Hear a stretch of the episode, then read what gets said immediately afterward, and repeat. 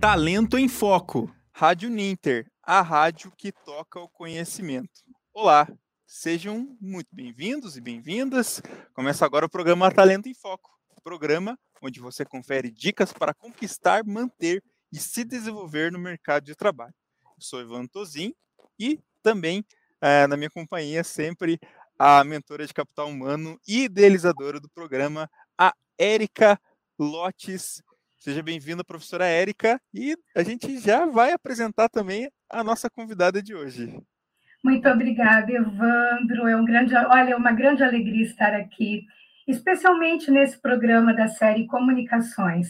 O Talento em Foco hoje recebe um dos nomes mais admiráveis na pesquisa, no estudo, no trabalho sério de um tema que ele faz toda a diferença na nossa vida, tanto na vida profissional quanto na nossa na, na vida pessoal, que é a comunicação não violenta. Você aí já ouviu falar em comunicação não violenta?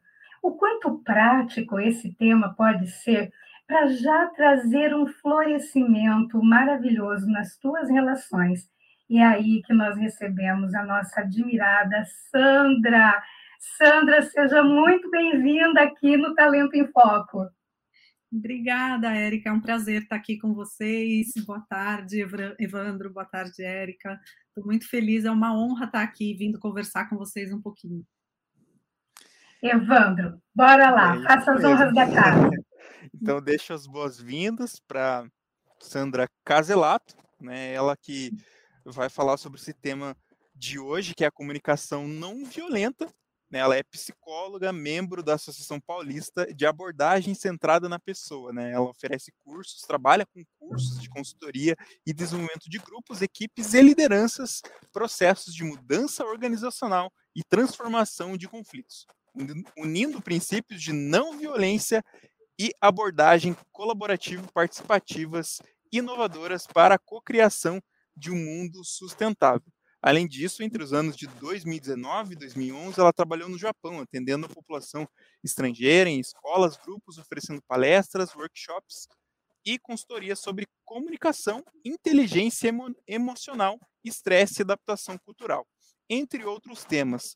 Também trabalhou na Agência das Nações Unidas em Israel, Palestina em 2010 e participa anualmente de projetos de comunicação não violenta na região. Ela também é colunista da UOL é, no site é, no site da UOL. E professora, diante desse currículo, é, como que a gente pode pode podemos começar com uma pergunta bem importante que eu acho que quando que começou a ser estudada essa comunicação não violenta, se a Sandra Caselato puder contar para a gente? Posso sim. É, na verdade, tudo que, que, que o, o, Marshall Rosenberg, que é o criador dessa abordagem né, da comunicação não violenta, tudo que ele traz para a comunicação não violenta, ele diz que não tem nada novo ali. Ele, então, ele mesmo dizia que não é nada novo isso que ele está trazendo, mas ele é, traz de uma forma é, estruturada e de uma forma que, que ajuda a trazer contribuições mais efetivas para o dia a dia. Esse é, é, o meu ponto de vista, né? E ele começou a então criar esse processo que ele chamou de comunicação não violenta a partir da década de 60 nos Estados Unidos. É um psicólogo estadunidense e ele, é, no decorrer dos anos, foi desenvolvendo né, esse processo que ele chamou de, de comunicação não violenta com base na psicologia humanista e na não violência, nas tradições de não violência, principalmente é, com inspiração no Gandhi, Martin Luther King, por exemplo, que são dois grandes ícones desse campo da não violência, né? E, e, e na década de 80 ele fundou o Centro Internacional de Comunicação Não Violenta, que é essa instituição é, internacional, né? E que a partir da década de 80, então, a comunicação não violenta começou a crescer mais e se difundir pelo mundo todo. Hoje ela está mais em mais de 60 países e vem crescendo cada vez mais, né? Em, sendo utilizada em várias áreas, desde é, do campo intrapessoal, em terapias, por exemplo, ou da pessoa com ela mesma, como ela lida melhor consigo mesma, é, como ela se relaciona melhor com as pessoas em volta, né? é, então em terapias, em escolas, em ambiente de trabalho, é, em mediação de conflitos, inclusive conflitos internacionais. É um processo que é muito utilizado em diversos campos. Então, não é, é algo bem abrangente, né? Desde a questão intrapessoal, interpessoal e, no, e no, em coletivos ou num campo sistêmico de transformação é, social mesmo. Então, numa é, brevemente falando um pouco da CNV é isso, né? E ela está crescendo muito aqui no Brasil em muitas áreas. Eu fico muito feliz de ver como ela está cada vez mais se desenvolvendo, né? No mundo todo e aqui no Brasil também. Sandra, me diz uma coisa: como você define a comunicação não violenta? Digamos que as pessoas aqui talvez nem tenham contato com esse tema. Qual é a definição prática, clara, objetiva da comunicação não violenta?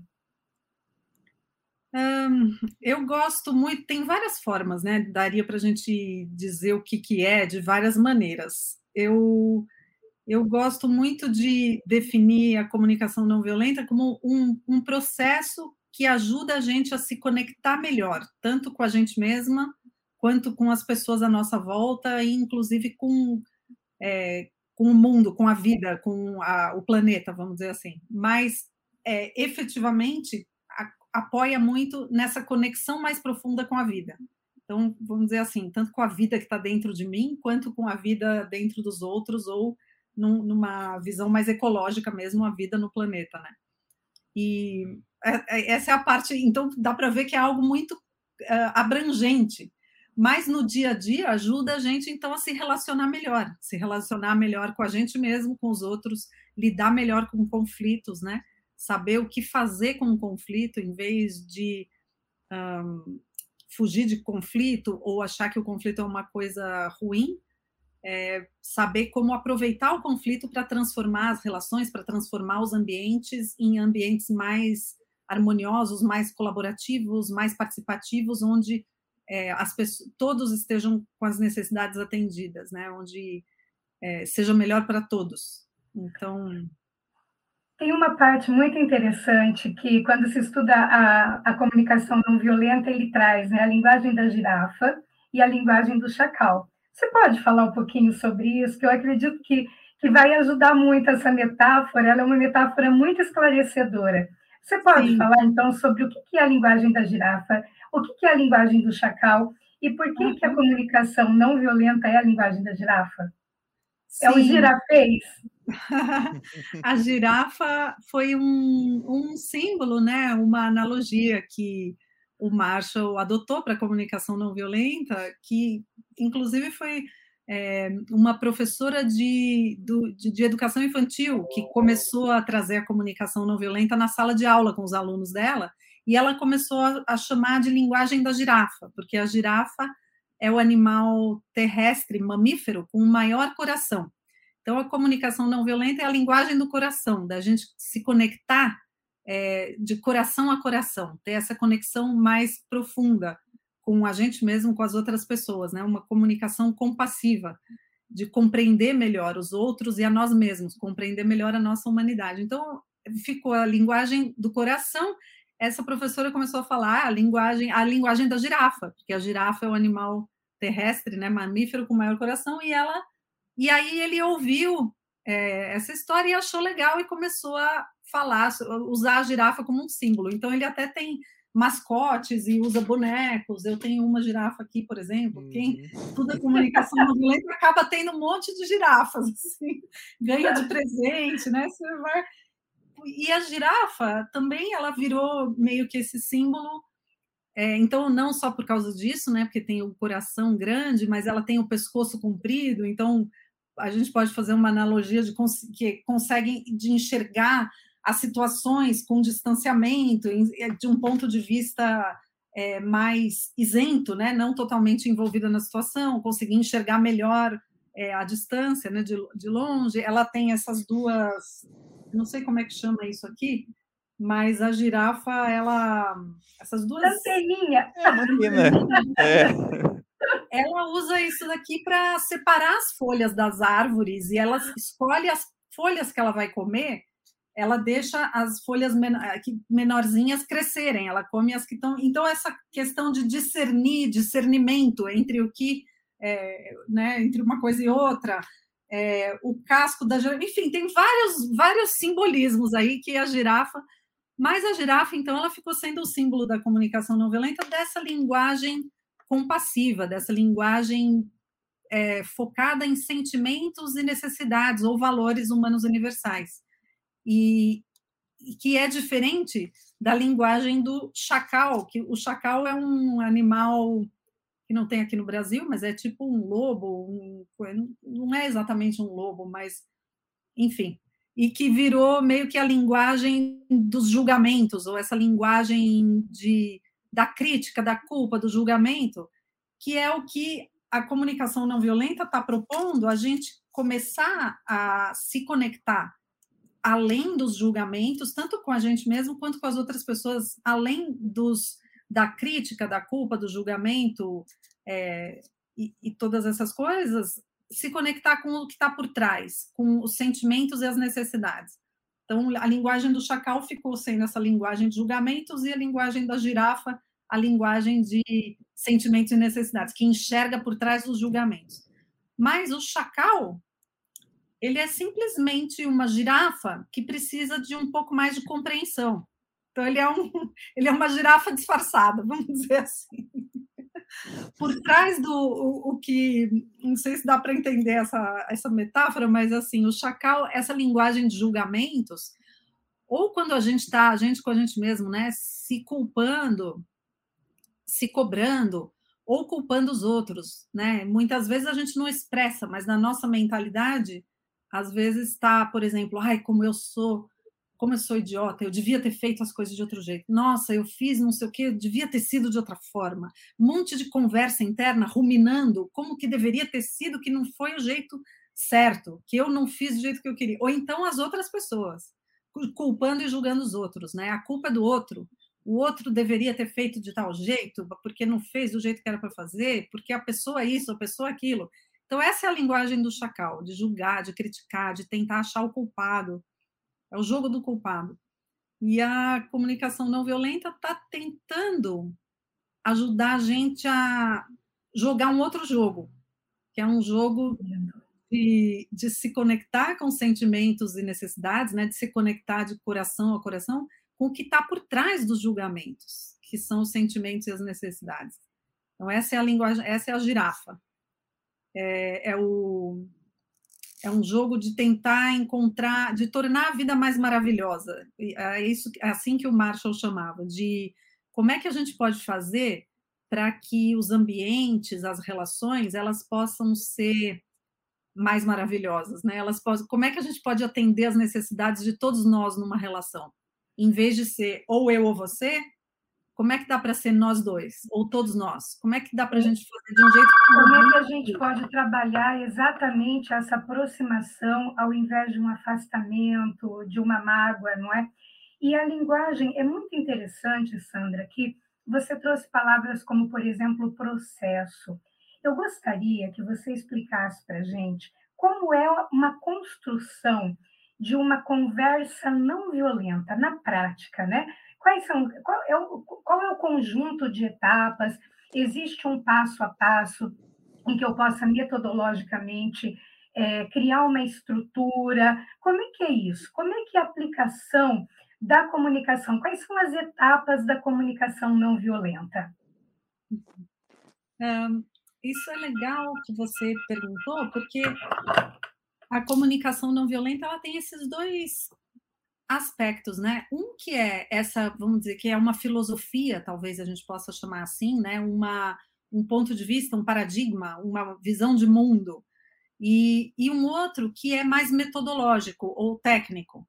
E então, essa parte técnica, vamos dizer, um passo a passo, isso é algo que o Marshall Rosenberg ele organizou de certa maneira, é, que ajuda no, no, meu entender, essa técnica, né, esse método, vamos dizer, ajuda a gente a se manter alinhado com essa filosofia, ou com esse princípio mais amplo.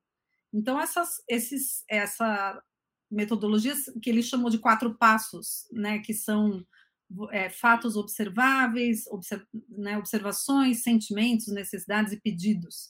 É, são pontos que ajudam a gente a focar a nossa atenção, focar a nossa consciência, em vez de focar em julgamentos. Então, quando eu, aconteceu alguma coisa, eu posso simplesmente, que é talvez o automático da nossa cultura, começar esse processo de julgamento que eu estava falando antes. Né? Aconteceu alguma coisa na minha família, na minha casa, o meu filho fez uma coisa que eu não quis, ou no ambiente de trabalho, o meu subordinado, ou o meu chefe falou alguma coisa que para mim foi horrível. Eu posso entrar nessa, nesse looping de julgamentos, ou eu posso tentar, não, peraí, qual que foi o fato em si, concreto? Ah, aconteceu XYZ, separado dos julgamentos. Então, uma coisa são os meus, a minha interpretação sobre o que aconteceu, outra coisa é o que de fato aconteceu. Então, isso a, a, segunda coisa, sentimentos. Como é que eu me sinto quando isso acontece? Né, eu fico chateada, fico triste. Também é importante eu separar os meus sentimentos dos meus julgamentos, que às vezes eu a gente mistura. Eu falo assim: "Ah, eu fiquei, eu me, eu me senti desrespeitada", por exemplo. Quando eu falo isso, uhum. na verdade eu não estou exatamente falando do meu sentimento, eu estou falando do que eu acho que a outra pessoa está fazendo comigo, né? eu acho que a outra pessoa não está me, não tá me respeitando. Que pode ser um fato mesmo, pode ser que não esteja mesmo, ou pode ser só um julgamento meu, mas não é o meu sentimento. Então, vocês estão vendo que a nossa Como... cultura ensina a gente a se relacionar em termos de julgamentos, desde criança. E a CNV está ajudando a gente. Peraí, vamos olhar um pouco mais profundamente, não vamos ficar só nessa superfície de julgamento, mas ver o que está por trás, né? Então, se eu acho que alguém não está me respeitando, por exemplo, o que será que pode ser que eu sinta? Aí eu vou realmente no sentimento, né? Então, tem esses falsos sentimentos aí, que, que não são sentimentos. Quando eu me expresso em termos de não sentimentos, né, de julgamentos disfarçados de sentimentos, também é mais provável que a outra pessoa vai se sentir, é, vai achar que eu estou atacando ela, vai querer se defender. Então, se eu falo dos fatos é, se eu falo dos fatos e se eu falo realmente dos meus sentimentos, fica mais fácil eu expressar e a outra pessoa se conectar com o que eu estou dizendo do que ela achar que eu estou julgando, culpando, criticando ela e querer se defender. Então já é uma forma de eu estar tá, é, me conectando né, com, com algo onde a gente pode construir uma base comum. Como é que eu posso me expressar e compreender o outro é, de uma forma que cria essa ponte, né? Em vez de criar a separação. Então, quanto mais eu trago julgamento no meio do que eu estou falando, ou eu escuto os julgamentos da outra pessoa, mais separação acontece, né? Desconexão. Quanto mais eu uhum. consigo me é, colocar minha atenção nos, nos fatos, nos sentimentos, e aí nas minhas necessidades, nos valores, tanto meus quanto da outra pessoa, quais são os valores importantes para outra pessoa, as necessidades dela ou as minhas naquela situação. Quando a pessoa falou aquilo que para mim foi um horror, o que será que estava por trás? Que necessidade ela estava tentando atender? Que talvez falando aquilo ela não vai atender, mas tudo bem, eu consigo olhar por trás. O que está por trás? Talvez ela não sabe se expressar tão bem, ela não aprendeu comunicação não violenta. Então, o meu movimento vai ser traduzir, né? traduzir o chacal para a girafa, traduzir os julgamentos da pessoa para é, um movimento de empatia, né? O que será que a pessoa está sentindo? Que necessidades estão por trás quando ela está falando aquilo? E aí a gente chega nos pedidos ou estratégias para atender essas necessidades. Aí eu falei quatro passos, né? Mas dá para ver que é uma coisa complexa, mas na verdade é simples. Eu focar em, em fatos, em sentimentos, em quais são as necessidades ou valores, e aí fazer pedidos concretos que possam atender essas necessidades. E nisso, e nisso tudo é uma conversa, não é uma coisa de mão única, né? Eu falo para a pessoa, é uma algo de vamos então tentar entender quais que são os nossos sentimentos realmente nessa situação, as nossas necessidades ou né, se algo não caiu bem para mim, como que eu posso expressar para outra pessoa e a pessoa entender o que eu estou falando e eu me abrir para ouvir como é que foi para a pessoa é, é, o que, que aconteceu com a pessoa quando ela fez aquilo, e a gente entrar num diálogo realmente para tentar chegar em, em, outras, tentar criar outras maneiras né, de se relacionar, de estar presente, que estejam boas para todo mundo. Não sei se fica muito teórico, né? Isso não, mas é algo muito bem... pelo contrário. Ah. E é uma coisa muito interessante que no início da tua fala você disse que a comunicação não violenta. Você pode usar com você mesmo, conosco mesmo, no nosso diálogo interno, podemos usar com o outro, podemos usar na questão até mesmo de espaços públicos, ou seja, é um convite a deixar de lado o julgamento, o afastamento e buscar o autoconhecimento e uma profunda compreensão. Sandra, você pode dar um exemplo de uma situação que, que poderia, corriqueira, de acontecer no mundo profissional? Como, é, como ficaria diferente o resultado de um pequeno conflito no mundo profissional a partir do momento da utilização da comunicação não violenta? Porque é uma interferência, a comunicação não violenta é como se fosse um ingrediente que muda toda a sequência dos fatos a seguir, não é? Se você usa uma linguagem violenta, você tem um resultado. Eu queria, você tem um exemplo que de uma coisa muito simples, muito corriqueira, para aplicar essa comunicação não violenta? Um diálogo uhum. muito simples. Eu, eu tenho, agora me vem à mente assim uma situação é, de uma pessoa que fez curso com a gente, né? A gente dá vários cursos de comunicação não violenta, até dia 9 de novembro vai começar uma turma que vai ser a última do ano. Então já fica o convite aqui, se alguém estiver interessado, entrar em contato depois. Mas teve uma pessoa que veio fazer curso com a gente e ela veio principalmente porque ela estava com muita dificuldade em, é, com a chefe dela, com a gestora, e ela não conseguia é, se entender com, com essa chefe. Então, a chefe dela falava alguma coisa para ela, pedia para ela fazer alguma coisa, ela fazia, e quando chegava não era nada daquilo, era de outro jeito, era, e era assim, era um, era um desentendimento mesmo. Parece que era realmente um problema de comunicação, na verdade. E aí ela veio estudar né, comunicação não violenta, começou a experimentar, e ela contou, ela estava prestes a pedir demissão porque estava insuportável assim para ela.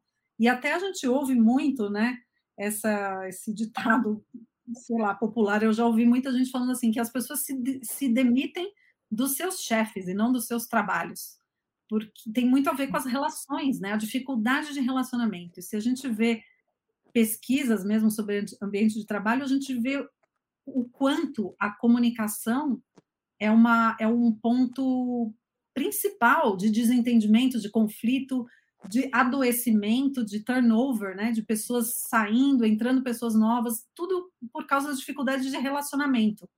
E a comunicação é parte essencial disso.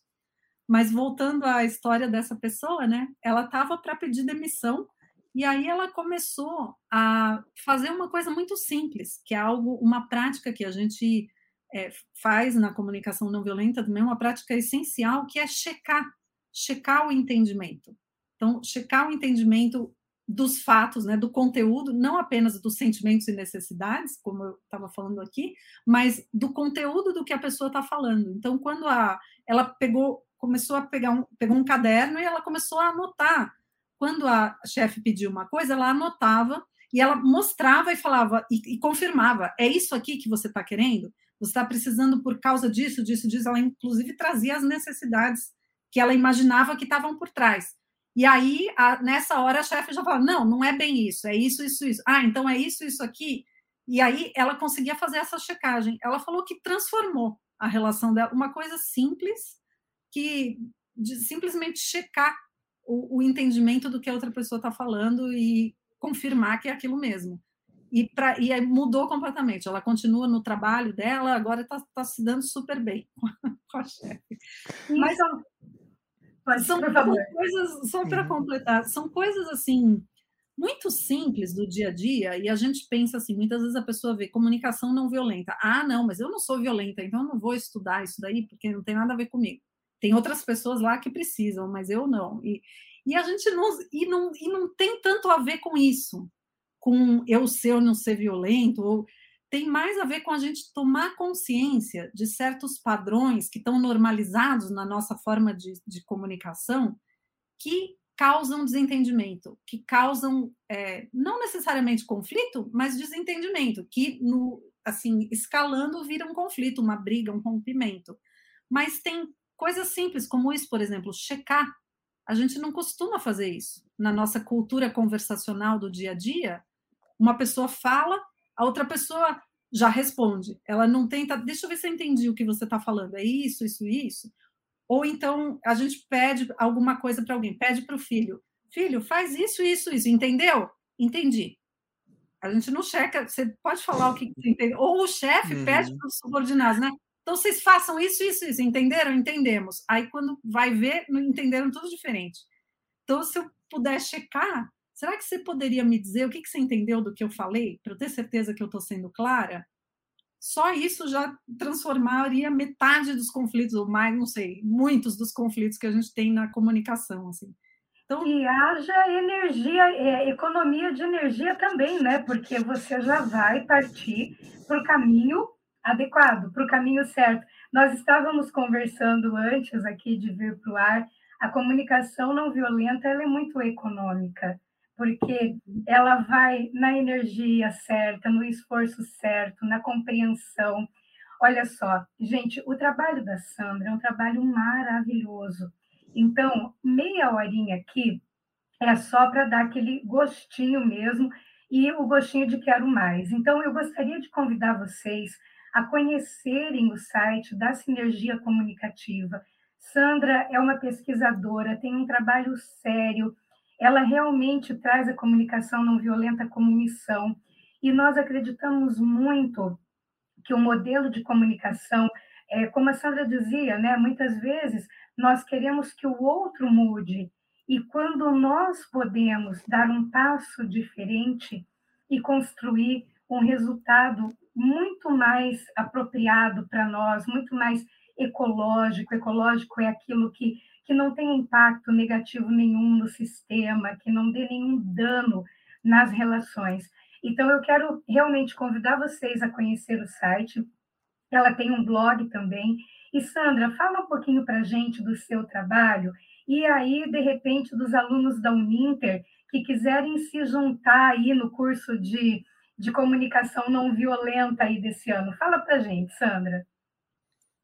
É, então, a gente a gente tem faz muitos trabalhos assim com sou eu e o Yuri, que é meu companheiro, meu marido, nós somos casados há 22 anos e a gente trabalha junto também, né, com comunicação não violenta, é, em empresas, organizações, escolas, faculdades, é, no um, em diversas áreas. A gente é, viaja todo ano praticamente, agora com a pandemia não, mas lá no Oriente Médio, na Palestina, tem um trabalho que a gente desenvolve lá, faz um retiro com palestinos e é, judeus e internacionais.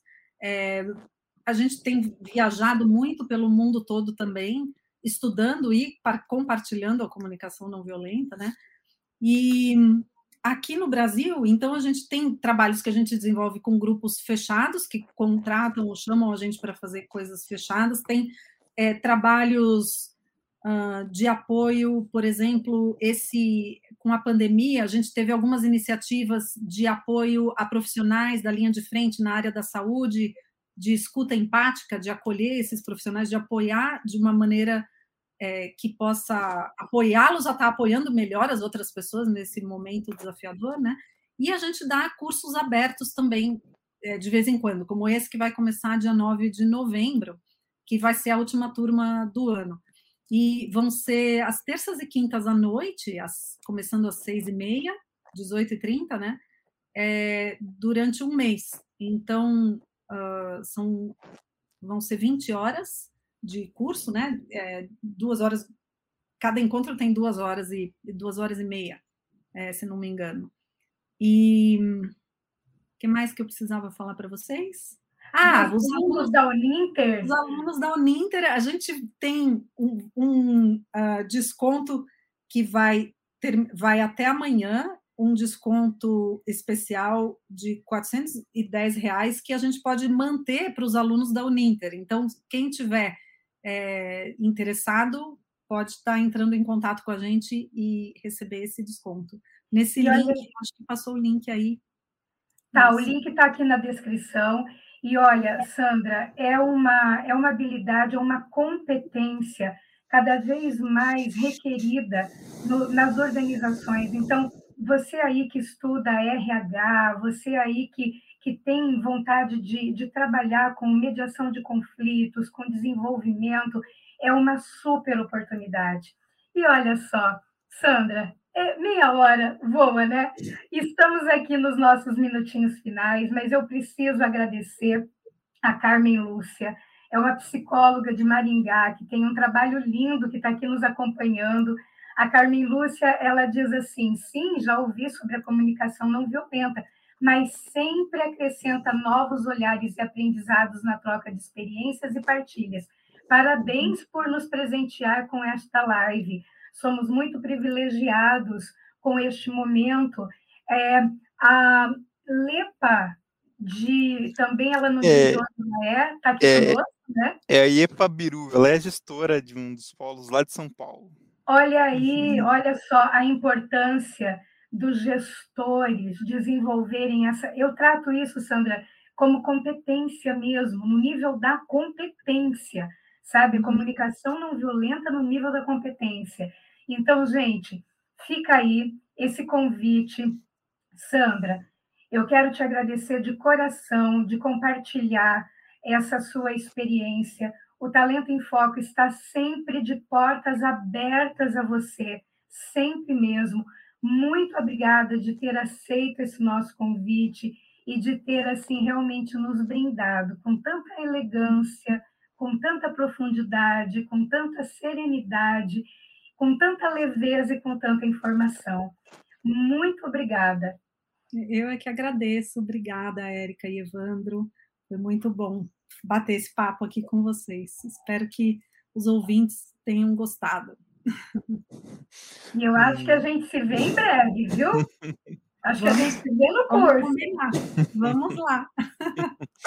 É Será uma mesmo. honra, um prazer.